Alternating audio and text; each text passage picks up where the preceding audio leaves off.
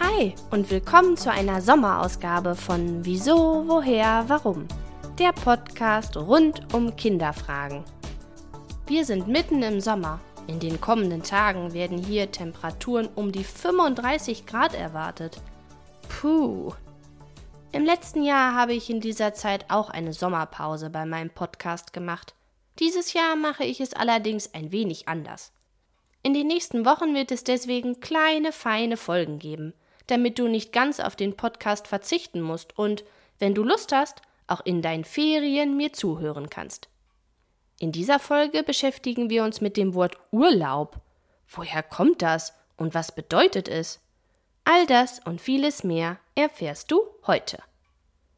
Das Wort Urlaub kommt eigentlich aus dem Altdeutschen und heißt eigentlich Urlub. Klingt ein wenig anders, stimmt's?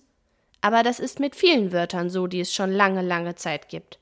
Mit der Zeit verändern sich die Wörter und es entsteht ein neues. Fast ein bisschen so, als wenn man stille Post spielt. Da kommt manchmal auch ein ganz anderes Wort bei raus, als der Spieler zu Beginn ausgesucht hat. Dieses Wort Urlub gab es damals, als noch tapfere Ritter in den Ritterburgen lebten. Übersetzt heißt das Wort übrigens Erlaubnis. Und die brauchte so ein Ritter manchmal. Wofür? Na, um in den Kampf bzw. in den Kreuzzug zu ziehen.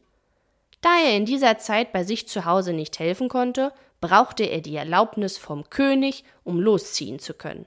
Aber nicht nur Ritter brauchten manchmal Urlub. Auch Knechte und Mägde konnten damals, wenn die Ernte auf den Feldern geschafft war, zu dem Bauern gehen und diesen um Erlaubnis bitten, den Hof kurz verlassen zu dürfen.